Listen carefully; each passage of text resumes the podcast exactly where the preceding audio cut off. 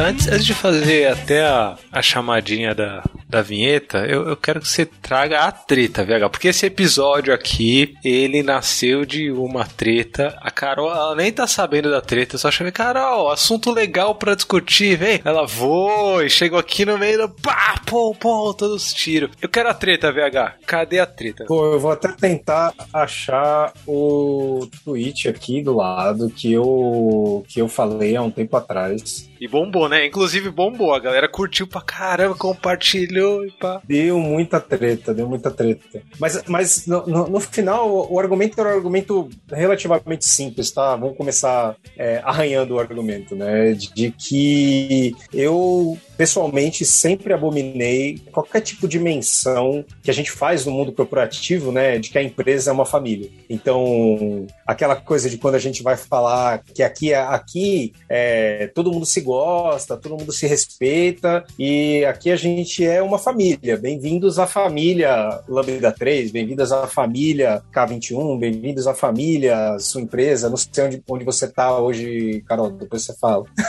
Mas é, é, eu sempre abominei esse tipo de discurso. Ah, tô no PicPay hoje. Bem-vindo à família PicPay. Tô na família PicPay. E, e eu sempre abominei isso. Eu acho que é uma, uma maneira que a gente usa de construir uma relação bastante problemática e de, principalmente de infantilização com as pessoas e por que não mais uma das estratégias de construir histórias e narrativas que permitem com que a exploração aconteça das pessoas dentro da organização. É, bom, esse, esse era o argumento do meu tweet, depois eu leio ele direitinho quando eu achar aqui, é, mas era isso e aí eu me lembro que você, Lula, não concordou na hora, imediatamente. Tá lançada a treta, tá lançada a treta. Léo, solta a vinheta.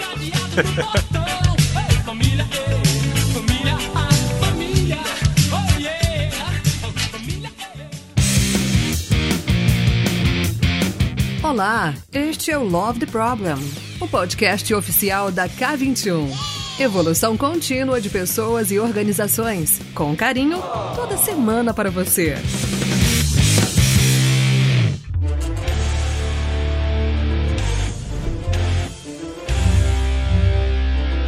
Fala galera, bem-vindos a mais um Love the Problem. Hoje o clima aqui tá quente porque esse episódio vem diretamente do Twitter. E no Twitter as coisas pegam fogo, né? O Twitter tá lá. Eu já vi uns, uns Twitter falando assim, ó. Eu tô aqui é pra tretar. Se fosse por paz, eu tava na ONU. então é bem.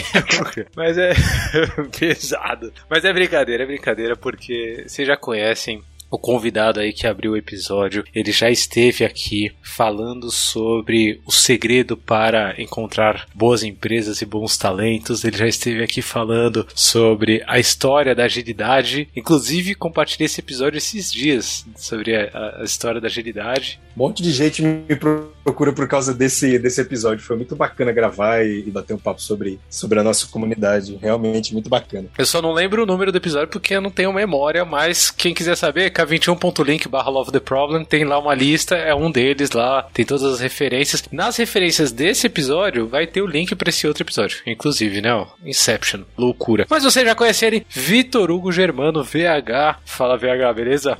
Gente, obrigado por, por, pelo convite, mais uma treta, mais um episódio do podcast. Eu tava falando no mudo aqui, mas o pessoal que tá acompanhando a gente no Spaces, no Twitter, ouviu falando duas vezes. Não pega nada, o Léo também ouviu, porque o Léo é aquele que tudo ouve. Para quem é, não manja desse lance de Twitter, Spaces e tudo mais, a gente também não manja. A gente tá descobrindo agora. Tem um lance de live direto no Twitter, então a gente tá cada um com sua conta pessoal aqui experimentando. Vamos ver no que dá. É, inclusive, Twitter do VH, o meu Twitter e o Twitter da nossa convidada vão estar no k21.link barra Love the Problem também, lá no nosso backstage. A nossa convidada aqui, ela também já é conhecida, já é de casa, né? Já tá aí com o pé na mesa, tranquilona. Fica aí, dorme por aqui mesmo. Amanhã você toma um café da manhã tranquilo. É de casa, Carol Serpejante. Oi, Carol. Olá, inclusive tava conversando com o Panda hoje, sugerindo um episódio para gravar o Love the Problem de um tema com convidado também, de novo. É como se eu trabalhasse aqui, né? Basicamente. É a segunda vez que eu faço isso. Teve o episódio da vulnerabilidade da liderança que também foi assim. Cheguei pro Panto e falei: Olha, tem um tema incrível, uma pessoa maravilhosa, vamos gravar. Já vou marcar, já vou deixar marcado aqui na agenda, tá? Pra gente fazer. Bem-vinda, família K21, Carol. Ah, zoeira, zoeira. Calma, segura, segura aí as tretas. Mas é, já é de casa, Carol. Tá por aí, tá tranquilo. O último episódio que você puxou, inclusive, foi sobre liderança, né? Esse aí, vulnerabilidade na liderança. Foi esse. Vulnerabilidade da liderança com Diego Panda, episódio bom, hein? Recomendei hoje também esse, pra uma galera da liderança pesadão. Mas quero ir pra treta. VH falou que discorda bastante do uso da metáfora da empresa como família. E eu acho que eu já discordei durante bastante tempo também, VH. Sabia? Eu, eu, eu tipo, ah, isso daí, cara, não faz o menor sentido. E por que, que, as pessoas insistem em usar e continuam usando? Até que um dia, e aí entra a história, a história. Até que um dia eu encontrei no meu caminho um senhor sábio chamado Rodrigo Vergara. O senhor Rodrigo Vergara, que grava comigo e com a Carol o podcast Pontos e Elefantes, também patrocinado pela K21. Senhor Rodrigo Vergara, ele me falou de um conceito chamado transcender e incluir. E aí eu vou aproveitar a Carol para ela me falar mais sobre transcender e incluir. Ah, agora eu entendi! Clássico! Eu vou aproveitar que a Carol tá aqui pra explicar isso aqui que eu tô querendo dizer pra vocês.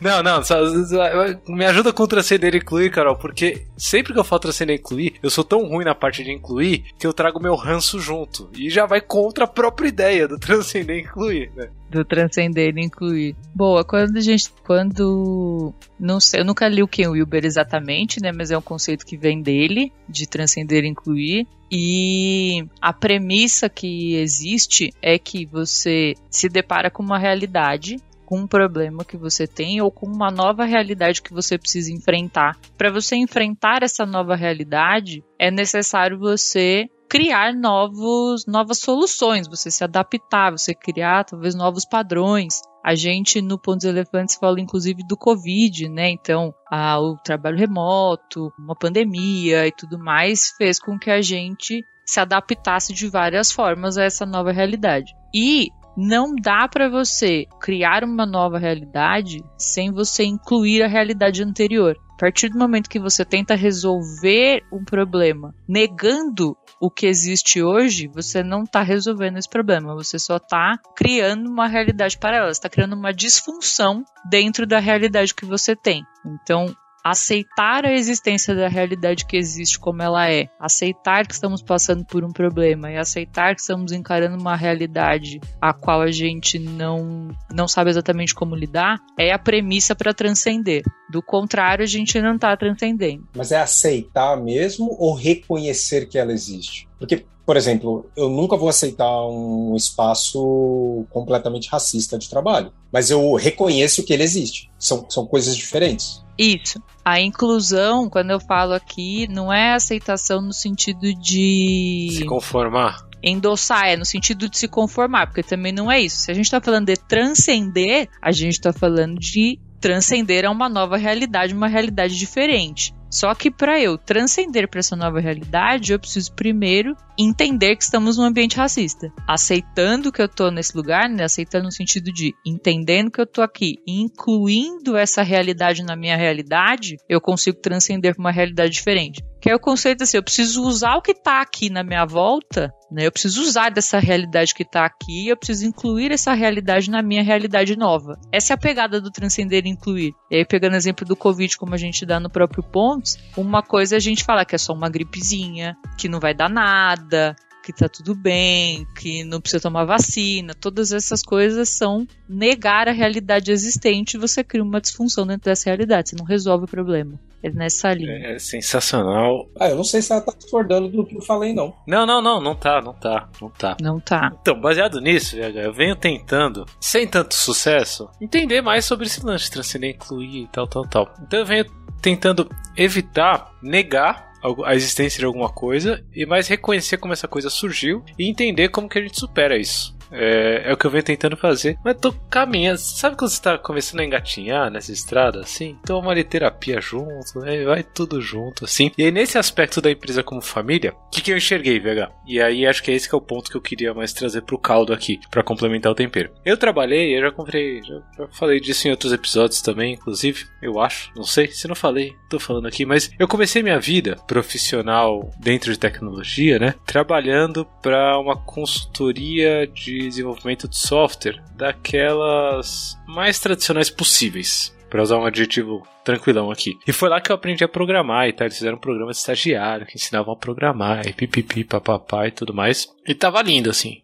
Aprendi a programar e tudo mais. Mas era cheio de disfunção, cheio de problema, lotado de problema. A começar por pagar mal pra galera, sabe? Tipo, todo mundo lá. Pra você ganhar um salário decente era bem difícil. E a galera. É, ah, tinha vários desses problemas de fábrica de software, né? A começar pelo nome, fábrica de software, assim, no geral. Óbvio que eu tô falando de um cenário de 10, 12 anos atrás. A gente aprendeu muito desde então. É, espero que quem esteja num contexto desse já esteja um pouco melhor. Mas a gente sabe que nem sempre é assim. É, inclusive, um parênteses, velho. Esse parênteses eu sempre faço quando eu vou contar para você. Durante essa jornada eu trabalhava muito com Microsoft, né? É, comecei a programar em .NET e tal. Na verdade, VB6, depois eu comecei para .NET. E nesse meio do caminho eu conheci a Lambda, né? E eu já sentia na Lambda, pelo pouco que eu via, assim, de, de, de referência, e a Lambda sempre foi uma referência para a comunidade .NET. E para quem não sabe, o, o VH da Lambda 3 é da família Lambda 3.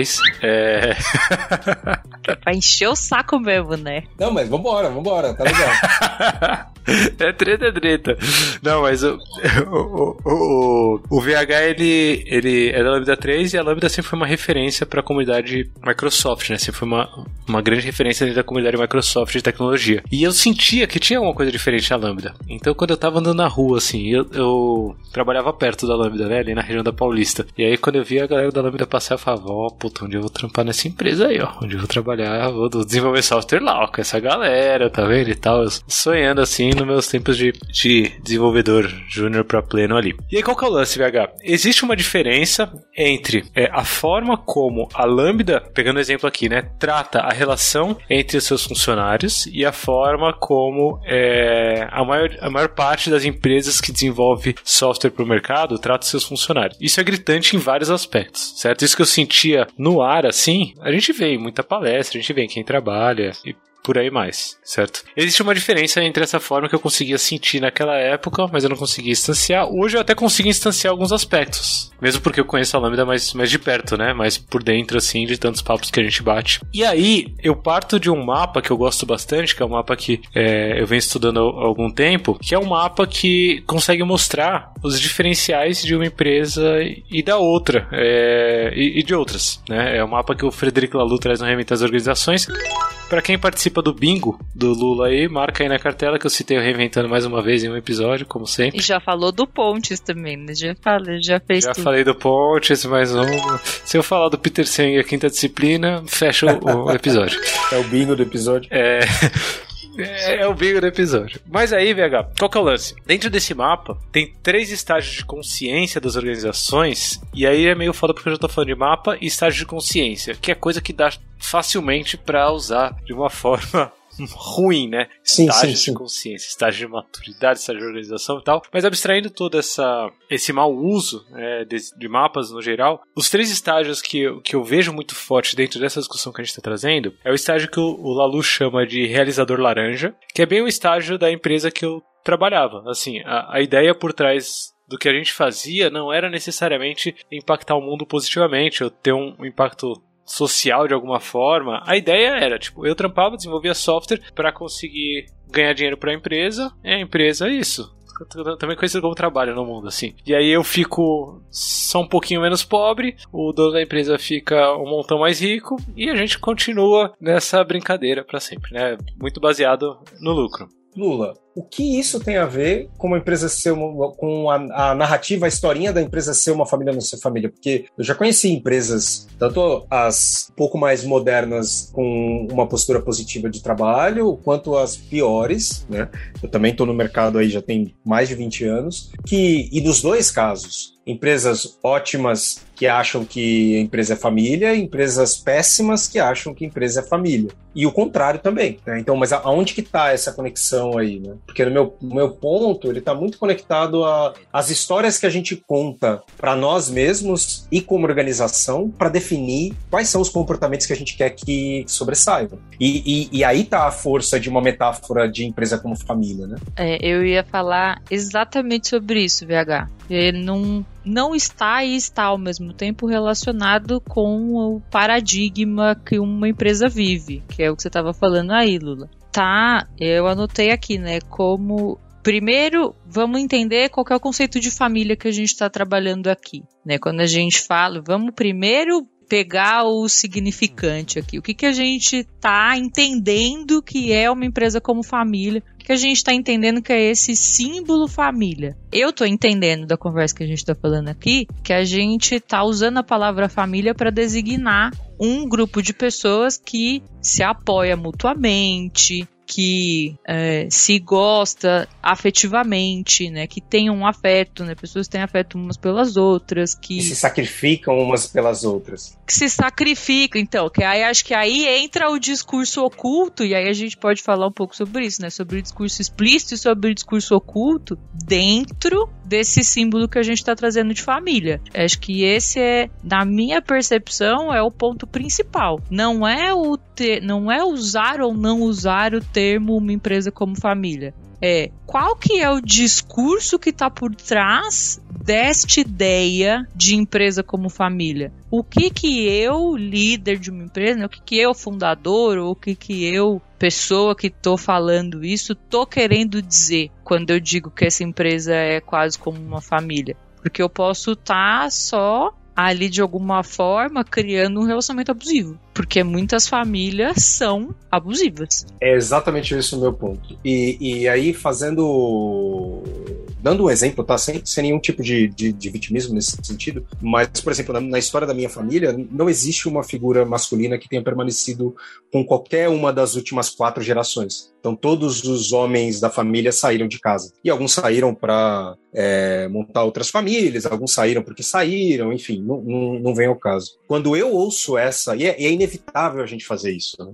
ouvir uma alegoria de que a empresa é quase como uma família, eu penso, pronto, eu vou ter que me virar sozinho, eu de repente vou ter que lidar com situações de abuso e é, provavelmente eu vou ter que fazer isso com um sorriso no rosto, porque afinal de contas eu não posso largar ninguém que tá aqui, porque tá todo mundo fudido. Isso é outra coisa muito importante. É a gente entender família como um espaço no qual o amor é incondicional. Yes. Muito bem. E isso também não é verdade, nem em famílias e nem em empresas. E a metáfora da empresa como família, ela pode incutir aí este discurso de que o seu amor e a sua devoção por este lugar e por este grupo tem que ser incondicional, porque a gente é família. Então aqui eu tenho, eu te apoio, eu tô aqui para você, eu te amo, todo mundo se ama, etc, etc. Você toma no todo dia e, tá e você tem que amar estar tá aqui porque a gente é uma família. Quando a gente coloca isso dentro do contexto cultural brasileiro, né, de manda quem pode, obedece quem tem juízo, né, a gente também está trazendo uma carga de abuso, de obediência, de não questionamento, porque faz parte da nossa realidade cultural muito disso. Então, eu gosto muito da, da, da, da ideia da gente discutir as coisas pelo que elas são as metáforas elas são importantes porque elas ajudam a contar histórias do que a gente quer que as coisas sejam. Né? Mas é importante a gente relembrar, e aí trazendo o ponto né, do reconhecer né, é, que a gente, quando está dentro de uma organização, não está numa família, ainda que a gente esteja falando disso. E como tal, a gente precisa tratar como o que realmente é. No, no meu tweet, na, na, thread que eu escrevi, eu dizia que eu, eu, nos onboardings da organização, eu sempre tento deixar isso claro. Que é justamente o seguinte, cara, isso aqui ainda é um trabalho, né? ainda é um, um emprego, a gente ainda é pago por clientes, ainda é importante a gente entender de que existe um compromisso nosso com a, como organização com as pessoas que estão entrando e nosso com os nossos clientes, que muitas vezes precisa ser cumprido. Né? Então, a gente não pode falar que é uma família, por, e aí por mais diversos exemplos, mas é porque existe sim uma tendência a gente apaziguar as brigas e não necessariamente tratar os problemas quando eles acontecem. É por isso que todos nós deveríamos fazer terapia, porque eventualmente a gente vai descobrir exatamente esses casos que a gente não discutiu quando precisava. Então, é, é, eu acabo deixando isso claro. É, é isso. Você vai descobrir que você não tem nenhuma obrigação de amor incondicional fora da empresa, né? Quanto mais dentro da empresa. Quanto mais. É, exatamente. Com ninguém, exato. Quanto mais numa relação trabalhista. Eu, eu acho que, VH, esse discurso é muito bom porque você conseguiu chegar nesse ponto. Né? É, você é uma liderança dentro da empresa que é, consegue perceber, inclusive, os problemas com o próprio significante de família, né? O significado significante ali de, de família, independente de empresa ou não, e consegue ir além para falar: ó, essa metáfora não serve. Qual que é o meu, o meu, o meu ponto com o e incluir de novo? Quem tá passando a usar a metáfora de família, e aí é óbvio que tem um pouco de Lula coração de menino aqui, eu sempre trago, né? Eu tento manter meu coração puro. Um neném, um neném. Sempre tem o coração de menino presente aqui na coisa, que é, dado o movimento que a gente conversou, VH, da evolução da própria agilidade, é, existe um movimento das organizações em perceber a necessidade de é, respeito entre as pessoas, a necessidade de é, bons relacionamentos, a necessidade de um espaço de escuta, necessidade de eu valorizar é, mais os indivíduos e as interações do que é, alguns processos e ferramentas por aí. Então, isso vindo junto com essa onda de agilidade, a gente começa a sair daquele estágio lá que, que eu coloquei das empresas mais tradicionais, tradicionais zonas e tal, e começa a trazer uma nova visão da própria relação entre as pessoas. Tô falando da parte boa, tá? A parte oculta eu abomino completamente. Essa parte aí de dê seu sangue por mais troco no meu bolso. Troco, né? Troco bem entre aspas. Eu abomino. Agora, a boa intenção dentro disso me faz querer, eu, Lula, muito mais trabalhar é, dentro de um ambiente que tá buscando esse estágio em que é, indivíduos e interações se relacionem melhor. E, e, é esse ponto que, que eu queria trazer. Acho que a Carol abordou por cima, assim, mas é, a metáfora da família, ela é só um dos sintomas para essa mudança que talvez a empresa esteja tentando fazer, ou para uma outra mudança mais negativa que é para usurpar o máximo possível, certo? Não é, não pode ser nem uma coisa nem outra, Lula. Acho que você aí é, provou o seu ponto de que você não consegue explicar o transcender e o incluir, porque você acabou de negar uma parte da realidade que existe. Qual parte? A parte ruim. Você, meu, na tua fala agora, exatamente Não. agora você falou. Não, eu gosto de acreditar que isso é um movimento, tirando toda a parte ruim que acontece, não sei o que. Você falou exatamente isso agora. E essa é a proposta que a gente tá, faz... tá trazendo. tirando na minha explicação, tirando na minha explicação. Eu sei, eu sei que é a tua explicação, mas eu, eu tô te dando, eu, eu tô te exemplificando aqui como não dá pra gente tirar isso. Porque não dá pra gente. É, aí vou, vou voltar aqui pra, pra gente tentar aterrizar nesse exemplo que eu tô, que eu tô dando. Não dá pra gente acreditar que esse movimento ele é uma abertura para algo positivo. Concordo total. Não é isso que vai fazer, a, não é esse, não é dizer isso. Você acha que o movimento não pode ser nem consequência de uma abertura para algo positivo? Eu acho que não é uma relação de causa e efeito. Qual? O movimento de dizer que somos uma família? Não, é, é, o uso da analogia, o uso da metáfora, pode ser a consequência de um, uma, uma, uma tentativa de rumar para um, um, lado mais humano. Não, eu discordo totalmente. Não sei se é consequência ou uma tentativa. Não sei, eu, eu, não, eu não poderia afirmar isso, que é isso que eu tô querendo dizer para você.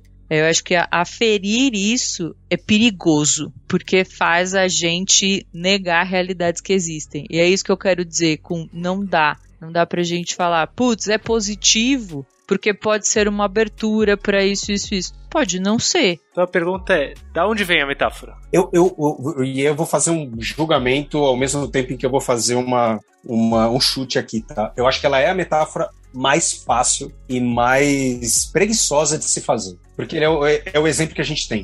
É o exemplo que a gente tem. É a tentativa que a gente tem de não lidar com os problemas, como a gente não lida com os problemas nas nossas famílias. Como a gente não tem uma relação madura e, e leva. Né, são anos de terapia, entendimento, para você realmente ter uma relação madura com os seus pais, com os seus tios, com os seus irmãos. As pessoas vão. vão é quase como memória muscular. Para que a gente possa, quando está numa situação de família, é mais fácil falar, pô, eu gosto tanto das pessoas aqui, é como se fosse uma família. E tá tudo bem. Então, é, e, e, aí, colocando um ponto importante, né? Eu não acho que as pessoas que constroem organizações são mal intencionadas todas pelo menos, ao ponto de construírem uma narrativa que cria essa metáfora para a exploração. De verdade mesmo. Eu, eu, eu, me lembro de uma frase que é não assumir boa e má intenção, não assumir má intenção quando incompetência explica. Que é a ideia de que, não, de repente as pessoas simplesmente não sabem nada melhor. De repente as pessoas não estudaram sobre design de organizações, metáforas, não, não têm o conhecimento necessário. Então, é a, a ferramenta que elas têm, por ser a mais simples, mais imediatista, mais preguiçosa de se fazer,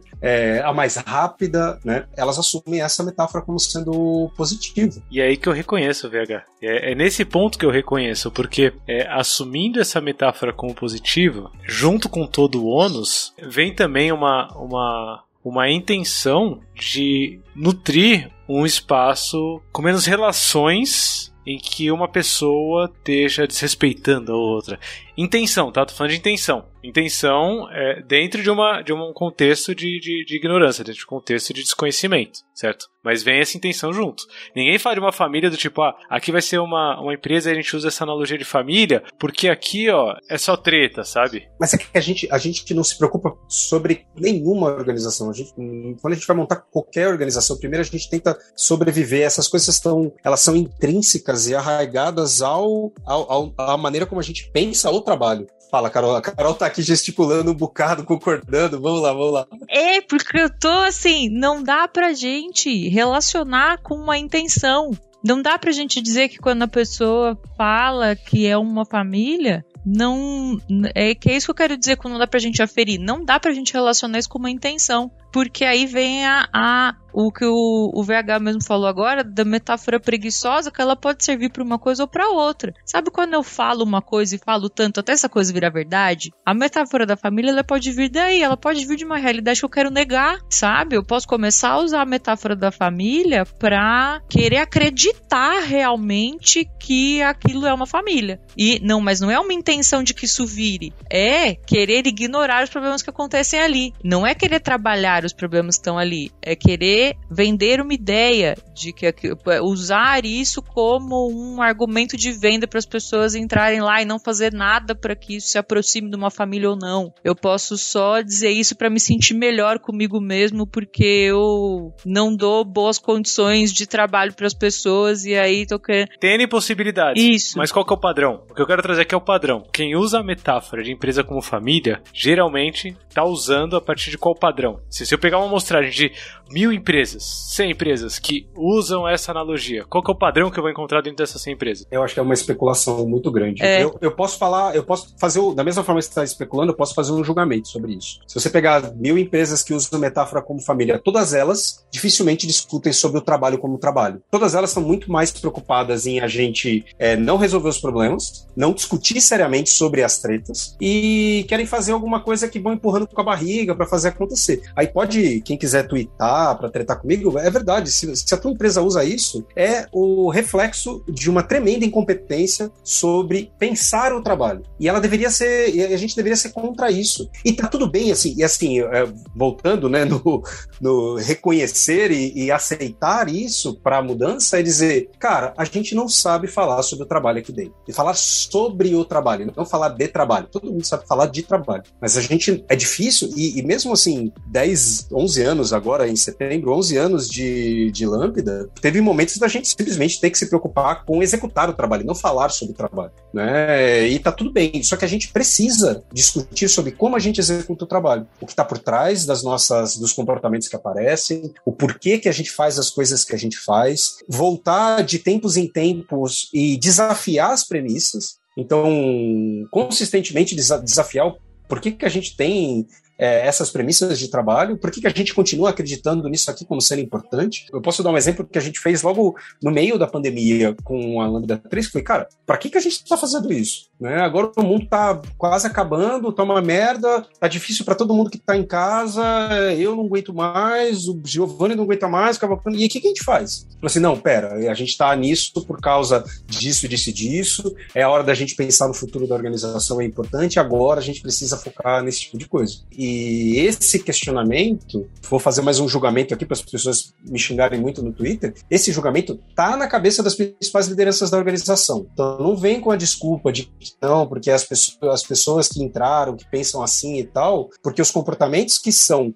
é, aceitos são são tidos como aceitos por toda a liderança e quem desenhou aquela organização. Então é reflexo de um da, da incompetência, sem má intenção, mas a, é, muitas vezes a, o desconhecimento, a falta de, de conteúdo e tal, daquelas pessoas que estão tocando as organizações para evitar que esse tipo de coisa aconteça. Vou complementar, Lula, antes de você falar, vou evocar o Otto Charme aqui, que a gente está lendo teoria ou agora lá no Pontos. Ó, oh, dá pra entrar no bingo, mais um pro bingo. É, o Otto Charmer, ele fala em algum momento a seguinte frase: fazer a mesma coisa, você pode fazer a mesma coisa várias vezes e obter diferentes resultados a depender da sua intenção. Então, aqui que é isso que o VH tá falando também da gente pensar o trabalho e falar sobre o trabalho. E aí o lance da metáfora da família e por que que é difícil aferir uma coisa, porque a não ser que a gente vá de fato fazer uma pesquisa científica e entender essas empresas o que, que elas estão falando para sacar qual é a intenção da maioria, a gente não vai saber. E aí é esse o lance, voltar no lance da crença, no ponto cego, na intenção. Qual é a intenção daquela pessoa quando ela está usando essa palavra? E aí, o VH que muito bem disse, eu concordo com ele, na verdade eu que estou dizendo isso em complemento, não é muito sobre a metáfora em si da empresa como família. É muito mais sobre o que a gente está querendo dizer quando a gente diz que a nossa empresa é uma família. Será que a gente está pensando nisso? Quando a gente usa essa, esse termo, né, quando a gente fala uma coisa dessas, o que está por trás desse discurso? A gente está conversando sobre isso? O que, que eu quero acreditar quando eu falo que a minha empresa é como uma família? O que, que eu estou querendo dizer quando eu trago esse termo? Eu estou querendo dizer que que todo mundo se apoia, que, tô, que tudo lindo, maravilhoso, como a gente falou lá atrás, ou eu tô só dizendo isso porque todo mundo diz e não tô realmente pensando criticamente o meu trabalho e as minhas estruturas e o que, que eu tô fazendo aqui? E daí pra frente eu acho que essa, essa frase, assim como tantas outras, ela pode servir de um pontapé inicial para começar a discutir esse assunto. Por que, que a gente está dizendo isso?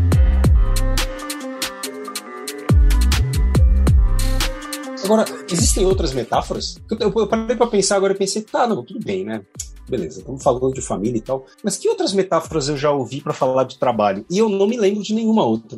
Existe. Quais? Existe. Quais? Existe. Fala, fala. Esse é o ponto. E existe um padrão. As 100 empresas que eu, que eu coloquei, existe a pesquisa por trás e tudo mais, que é o mapa que eu estava apresentando, o mapa que eu trouxe antes. Que mapa? Do Frederico Lalu, Reinventando as Organizações. Eu tinha parado no laranja. E ele traz pro laranja, VH, a, a metáfora, né? Porque eu tinha falado das empresas que estão buscando resultado, né? Resu resultado financeiro, né? E tudo mais. A metáfora geralmente é a máquina, certo? Então, é, azeita uma área, azeita outra área, azeita uma pessoa, azeita outra pessoa. Ele põe um pouco de óleo, lubrifica um pouco mais e bota bota para rodar, né? Bota na esteira, bota na esteira que a coisa sai. Então essa é, é uma das metáforas para esse estágio. Ah, é verdade. Aqui a gente funciona que nem se fosse uma máquina. Beleza. Isso. É, a otimização das partes vai levar à otimização do todo, né? Teoricamente, assim, é, e por aí vai, né? Bem mecanicista e industrial. E as empresas que o Lalu estudou, né, e pesquisou, que estavam buscando a valorização das relações, a valorização de comunidades, comunicação, colaboração, consenso, harmonia, tolerância, integridade, respeito e algum nível de, de equidade como valor estavam buscando. Percebe que não é que elas usam isso, não é que elas têm isso. Elas estão buscando, tipo, pô, isso aí é importante, né? Que vem muito com essa hype da, da própria agilidade, né? Pô, não, a gente tem que buscar isso. Essas empresas têm como, como, como um dos padrões usar essa metáfora guia da família. Esse é um negócio que o, o, o Lalu traz na obra dele. E aí, o meu ponto principal é que eu concordo com tudo que vocês falaram. E aí é assim que acaba a trilha. Por quê? Porque eu não acho que essa metáfora é boa para organizações. O lance é, eu reconheço que ela tá lá. E eu reconheço que ela é um passo para talvez transcender essa metáfora da máquina. Talvez, né? Talvez transcender essa metáfora da máquina. Bom, então a gente já pode parar o podcast, porque eu achei que você concordava. Você deu a entender que concordava com a metáfora. Podemos parar o podcast. Já. Aí tem que ter episódio, né? Tem que ter episódio, entendi, cara. Se não tem episódio, se não tem discussão. Não. Mas a partir disso, assim, a partir dessa ideia de que talvez é, é, várias dessas empresas que usam essa metáfora como guia, né, segundo o que o Lalu traz, estão procurando uma noção de comunidade, de comunicação, de colaboração, de respeito, que é o que a gente vê no mercado que está buscando agilidade, tá? Se você vê quem está dando, as organizações estão dando os primeiros passinhos na agilidade, pô, não, comunidade, colaboração, respeito tal. Às vezes, muitas vezes, várias vezes só no discurso, é, mas é uma busca, né? Uma busca, talvez por isso. O que eu quero discutir é a próxima metáfora, porque você, VH, quando você fala da, da Lambda, você já traz um aspecto de que, ó, essa metáfora já não serve. Muito menos a de máquina, né? Pelo amor de Deus. Isso daí nem, nem se discute. Mas essa metáfora da família já não serve. E aí você está trazendo algo além, que é, é foco, não desvalorizar a colaboração, a comunidade, respeito, isso daí tá no, no, no cerne, assim, da, da própria organização, no cerne da própria Lambda, mas é, você já traz uma, uma busca pelo trabalho sendo gerido, pelo trabalho sendo feito de uma forma a gerar impacto positivo para o mundo e por aí vai. É, então você já traz uma metáfora talvez diferente. Se eu pensar agora para responder a tua pergunta sobre qual é a metáfora que a gente montou a Lambda, eu não sei responder, porque eu não acho que a gente use uma metáfora. A Lambda se organiza como? Ela não se organiza lá no modelo do Starfish lá do Craig, ela não se organiza como rede, ela não se organiza como com tribos. A gente nem usa essas metáforas. E é interessante pensar uh, sobre o que a gente está falando aqui, que é a gente nunca tentou definir uma metáfora que representasse a Lambda 3. A gente sempre tentou definir quais eram os princípios, né, o propósito e princípios por trás disso. Porque a metáfora ajuda a comunicar, né? ela, ela sempre vai ser uma forma mais fácil da gente descrever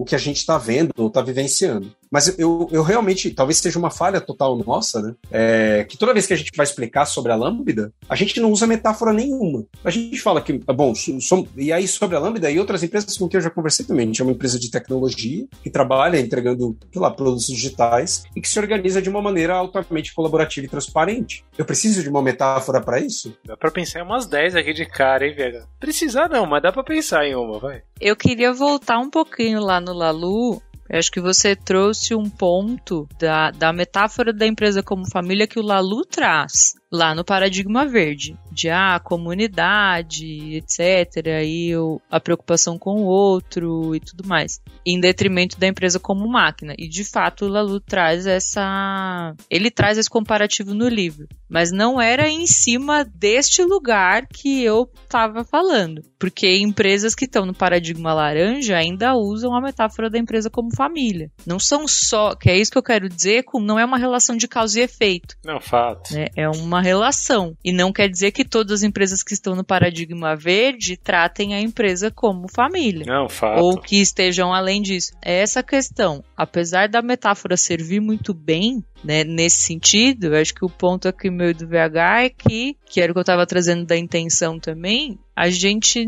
precisa tomar cuidado com como a gente está usando essa metáfora e por que, que a gente está usando essa metáfora. Eu queria só pontuar isso para não, não parecer que, ah, então toda empresa ou toda pessoa que fala da empresa como família tá dentro do que o Lalu colocou lá na pesquisa, enfim. Com certeza, com certeza. Mesmo, mesmo porque o próprio Lalu, inclusive eu tô com a versão ilustrada do Reinventando as Organizações aqui, e tem uma imagem tão bonita, cara, eu vou, vou te mandar por foto depois. Vou colocar lá no backstage, k21.link love the problem. Tem uma imagem bem bonita de uma, um, uma organização, assim, tipo um prédio, vai, representando uma organização, e pintado de várias cores, né? E essa, é, essa já é uma das ideias base, assim, a gente não tem uma cor só, né? A empresa é laranja, é verde, a gente tem vários traços e se você tem um, uma pintinha ali verde porque você tá usando essa metáfora, isso lembra de longe, assim, qualquer coisa que a gente tá falando, isso não caracteriza que você tá usando isso é, da forma como as organizações que estão nesse paradigma, são majoritariamente assim, fazem, né? O que eu quero dizer é que pode ser que tenham empresas que estejam usando isso e que não tenham nem esse pintadinho de verde. Total, total, é bem possível. É, do lance do existe a intenção, não existe a intenção. Pode nem ter esse pintadinho. É bem possível. E aí, VH, pensando na metáfora, e aí já que a gente tá falando aqui de Lalu, né, o próprio Lalu traz a metáfora do paradigma tio como uma empresa enquanto organismo vivo, né, e não uma família ou uma fábrica. É um organismo vivo como um ser vivo, que tem uma, várias células e que tem vários sistemas e que esses sistemas funcionam de forma independente, porém a, interse a, Interrelação. a interrelação desses sistemas faz com que esse grande organismo se mantenha vivo. né? Então aí, de repente, para pensar na metáfora aí de vocês. Que casa muito com a própria perspectiva de pensamento sistêmico, né, Carol? Que abraça um pouco da ideia de complexidade. No geral, um, um sistema vivo é muito mais complexo que uma máquina, é, e um sistema vivo é muito mais tem, tem uma função muito mais específica do que uma família, né? Uma família não tem uma função específica assim. É, então, usando o, o, próprio pensamento sistêmico, é, entendendo a empresa como um organismo vivo, a gente começa a, tra a, talvez trazer boas discussões, que é qual que é a função desse organismo, né? É, não é simplesmente sobreviver. Esse organismo tá ali, ele tem alguma função frente ao mundo, ele é parte de um mundo maior, né? Não dá pra gente dizer, ah, todas as partes desse sistema vivo são iguaizinhas, todas as partes se amam. Não, meu, meu braço não ama minha perna, sabe? Cada um tem uma função dentro desse sistema vivo e eles operam, né? Eles têm o resultado que eles precisam ter. E algumas são mais vitais do que outras também, né? Exato. Você vai ter estruturas que são vitais para aquela organização e estruturas que não necessariamente são. Também é importante de pontuar. Deixando parênteses aqui, Carol, que não é porque qualquer empresa está usando a, a metáfora do organismo vivo que, que também tá pintando de qualquer cor, tá? Quem tá pensando sobre isso, não.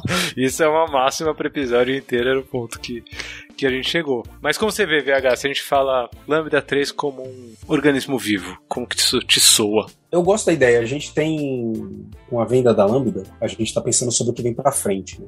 E a gente gosta e tem estudado muitos modelos de Beyond Budgeting, Beta Codex, a estrutura Steel e tal. E aí, eu, eu, quando eu venho falando sobre qual é a menor unidade dentro da organização, a gente fala sobre uma célula, né, que é um que representa um grupo de pessoas. Oh. Então, acho que é, é é, é, bem conectado, sim. É, é, bem conectado com, com essa ideia. Quem sabe daí surge alguma coisa, né? Mas eu, eu, eu ainda. E aí, então, de novo, assumo aqui a, a total ignorância. Eu ainda tenho dificuldade de ao invés da gente falar sobre os problemas que a gente está tentando resolver e o que a gente quer construir, a gente usar metáforas como ferramenta. E aí é uma dificuldade pessoal minha mesmo. Acho que a, a autocrítica é tão grande quando eu penso falando que está vinculado ao organismo, tá, e tem o braço e a perna que não se amam, assim, para, para quê? Para que que a gente vai fazer isso? Vamos discutir sobre o problema, entendeu? É, porque a, a, todas as metáforas vão ter o seu lado sol e sombra, né? Como eu já, já vi você falando. Então. Aí eu ouvi da Carol, você ouviu a Carol.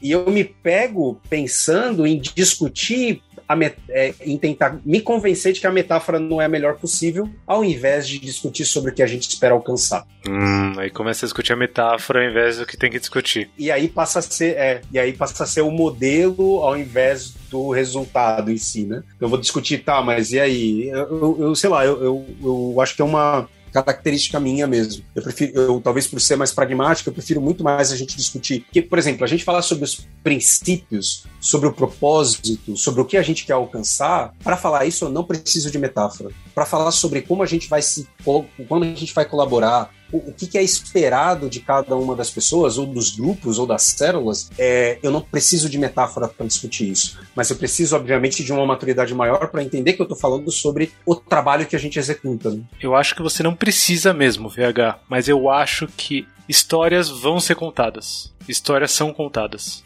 E esse é um fato, assim. E aí essas histórias podem ser sobre coisas reais que aconteceram, pode ser sobre lendas que aconteceram, pode ser sobre coisas reais que acontecem, lendas que existem no ambiente. E metáfora no final é um jeito de contar a história, né? Alguma história que você está contando e está trazendo. E eu tenho valorizado cada vez mais. Eu também sou um cara que, que sempre me entendi como objetivo e, e racional, assim.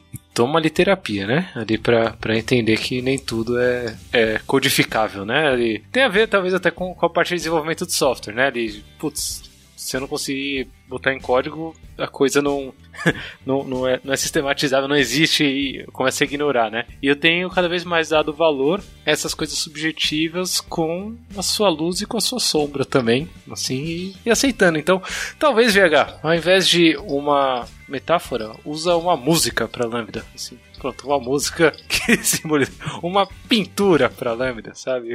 A lâmina é isso daqui, ó. Pá, faz uma pintura. Tem o lance também, como você falou, Lula, das histórias e do gerar, gerar entendimento. Acho que a metáfora é importante para gerar entendimento. Tem o nome pouco importa. Eu tava hoje falando disso lá no PicPay, né? Pode chamar de pepino, se quiser. Você quer chamar isso aqui que a gente faz de pepino? Tá bom, tá excelente. Chama do que você quiser, desde que a gente consiga fazer o que tem que ser feito, é isso. Fazer o nosso trabalho, desde que a gente consiga entregar valor e chegar do outro lado. E hoje mesmo falei, já Shakespeare falou lá atrás, no Romeu e Julieta. Ó, Shakespeare falou: se Rosa não se chamasse Rosa, ela teria o mesmo odor? Falou lá, Romeu e Julieta, ele já tava falando isso. E é isso aqui. Se não chamasse rosa, se rosa chamasse girassol, ia ser a mesma coisa. Ela ia ser rosa igual, ela ia ter cheiro igual, ela ia ser a mesma coisa. Então não adianta nada. A metáfora aqui ela só serve pra ou a gente se enganar e chamar rosa de girassol, ou a gente gerar entendimento daquilo que a gente está construindo. É, acho que é, aí, que é, é, esse o paradoxo aqui, né? Que a gente tá falando. Quando chegou o VH aqui falando, não pode chamar empresa de família, porque não sei o quê. Talvez seja isso, né? A gente tá. Tem alguém querendo chamar rosa de girassol, tem gente querendo chamar bola de quadrado. E não é isso. Então vamos fazer um movimento contrário. Vamos entender o que a gente está fazendo e aí vamos gerar uma metáfora. Eu acho que tem um, um, papel simplificador em usar metáforas, que tem um lado positivo, que facilita a explicação quando eu. Se... Então, por exemplo, se eu falar, à medida em que as organizações vão ficando mais e mais complexas, você precisa ter eh, esses subterfúgios para discutir sobre o que a organização é. Mas, ao mesmo tempo, simplifica a conversa, porque a gente para de discutir sobre o que a organização é e começa a discutir sobre aonde que ela diferencia da metáfora. Por isso que a gente fala que a empresa é uma família, a primeira coisa que você vai ouvir de algumas pessoas vai ser, cara, minha família é uma merda. Como assim aqui é igual a família? É uma super simplificação, né? Nem todas as famílias são ruins nem todas as empresas que são ruins, né? Quando você fala que a empresa é uma família, você está trazendo essa visão simplificada sobre as relações interpessoais, o trabalho que precisa ser entregue, as complexidades que tão, são completamente fora do contexto familiar, é, e você esquece isso, né? E, e eu, eu, acho que esse é um, um, uma parte do porquê eu tento não usar metáforas quando a gente está discutindo sobre o trabalho. É mais importante a gente discutir o trabalho. Entendeu? Vocês assistiram Toy Story 4? Não, parei no 2. Recomendo muito assistir o 4, é bem bonitinho. E no Toy Story 4, para quem assistiu, tem o personagem que é o Garfinho, que é um garfinho de plástico com dois olhinhos assim, que a menina, a personagem monta, a criança, e ele vira um brinquedo porque ela criou como um brinquedo e ele cria a vida ali no contexto da mágica do Toy Story. Só que o Garfinho, ele acredita que ele é lixo, porque ele veio do lixo. E aí ele fica querendo voltar pro lixo, fica fugindo, querendo ir pro lixo, etc. Pessoal, quero que conheçam o Garfinho. Olha só Nossa, que coisa! Olha como os braços são longos. Lixo? Não, não, não. Não. Brinquedos. São todos brinquedos. Bri, bri, bri, lixo. Não, não, não, não. Aquele é o lixo. Esses são seus amigos. Oi. Ah! É, Woody. Só, só um minutinho, Jess. Então, todo mundo aqui tem que garantir que nada aconteça com ele. Aconteceu alguma coisa com ele. Macacos me mordam. E aí tem uma cena muito bonita que o Woody conta para ele tudo sobre como é ser um brinquedo, o quão bonito é ser um brinquedo, quanto ele tem que ser o brinquedo da menina e etc. E aí o Garfinho olha para ele e fala: "Então quer dizer que ela me ama muito e que ela se sente muito bem quando tá perto de mim e que ela quer ficar comigo porque eu gero conforto, etc. E o Woody falou: Isso, ser um brinquedo. Aí o Garfield olha pra ele e fala: Então quer dizer que eu sou o lixo dela? Porque para ele, o lixo era esse lugar de conforto. A lixeira era esse espaço bonito, confortável, não sei o quê. A partir dali ele entendeu. Depois que o Woody trouxe toda a explicação do que, que era o sentimento, a relação, aí ele olhou e falou: Então eu sou o lixo dela. E ele ficou muito feliz porque ele descobriu que ele era o lixo dela e não o brinquedo. Ah, eu risco significantes e significados aí. É, essa, é esse o rolê. Sensacional, sensacional a historinha, cara, pro final, cara. É o lixo dela.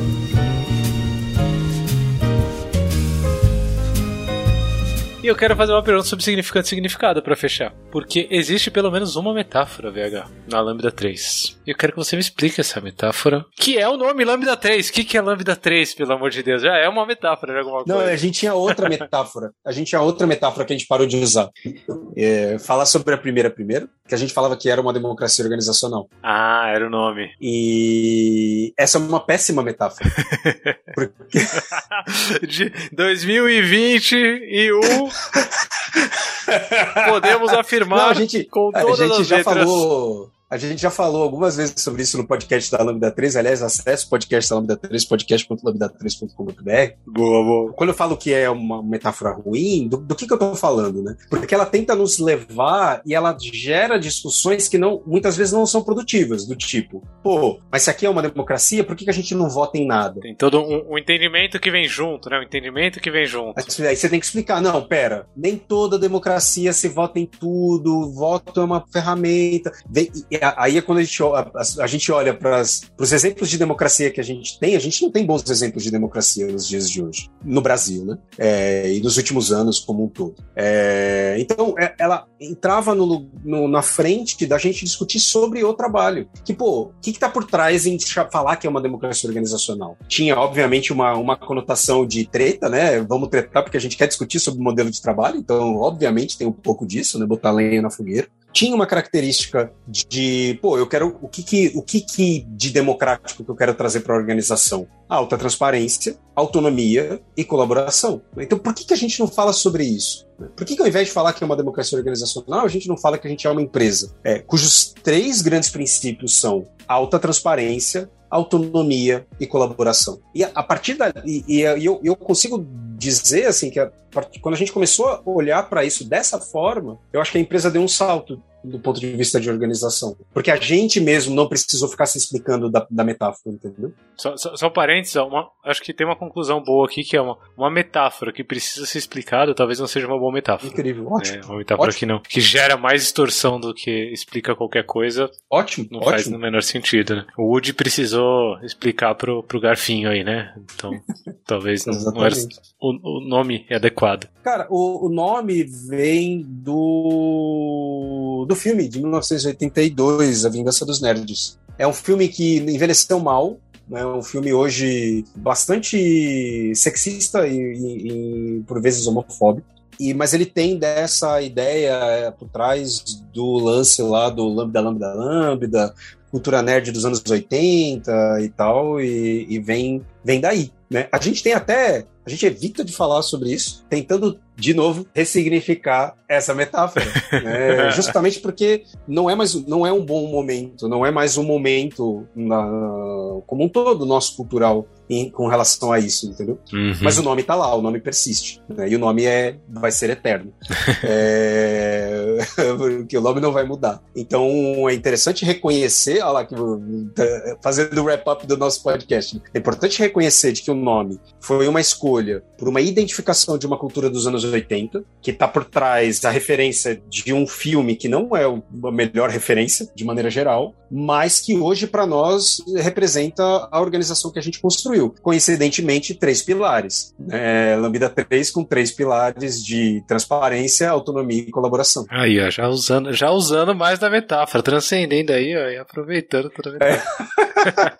Não, mas é isso, é isso, é isso. Tem aqui, tinha alguma coisa, é, aqui ó, lendo a própria wiki do Reinventando as Organizações, que vai estar lá no nosso backstage, k21.link barra love the problem. Ele fala aqui, ó, que a metáfora guia de família é muitas vezes usada por organizações simplesmente como uma ferramenta de marketing.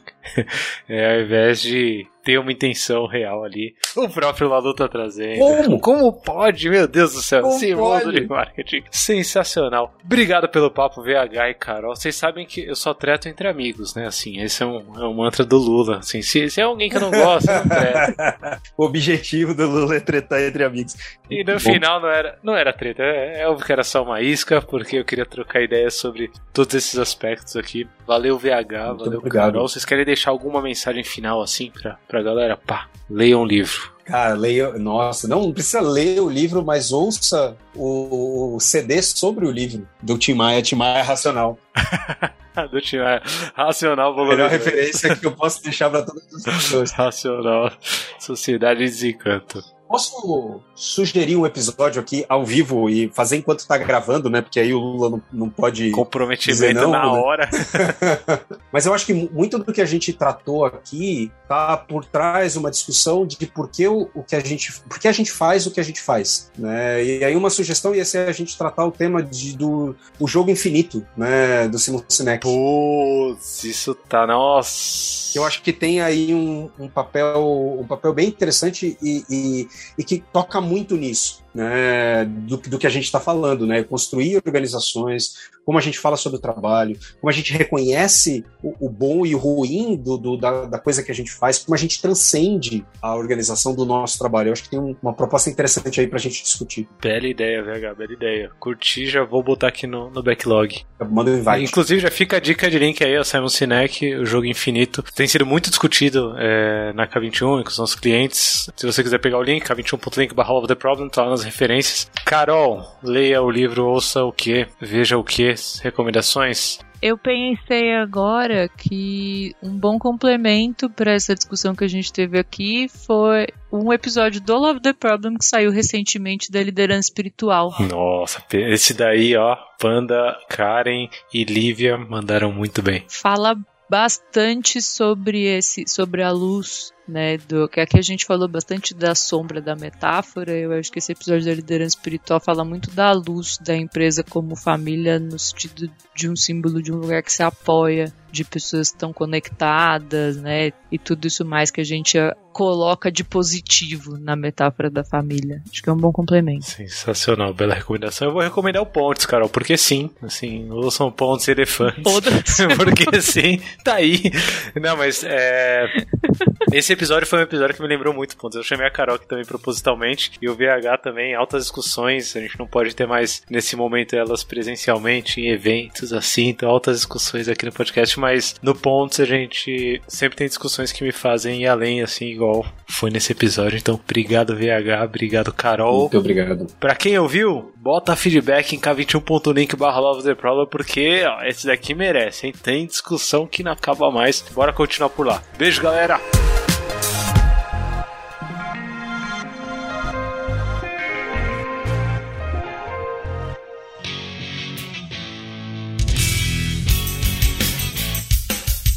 Este foi mais um episódio do Love the Problem, o podcast oficial da K21. Se você curtiu, compartilhe, inscreva-se no seu agregador de podcasts favoritos e espalhe conhecimento por aí. Procure por Love the Problem nas redes sociais e deixe seu comentário ou sugestões. Até o próximo!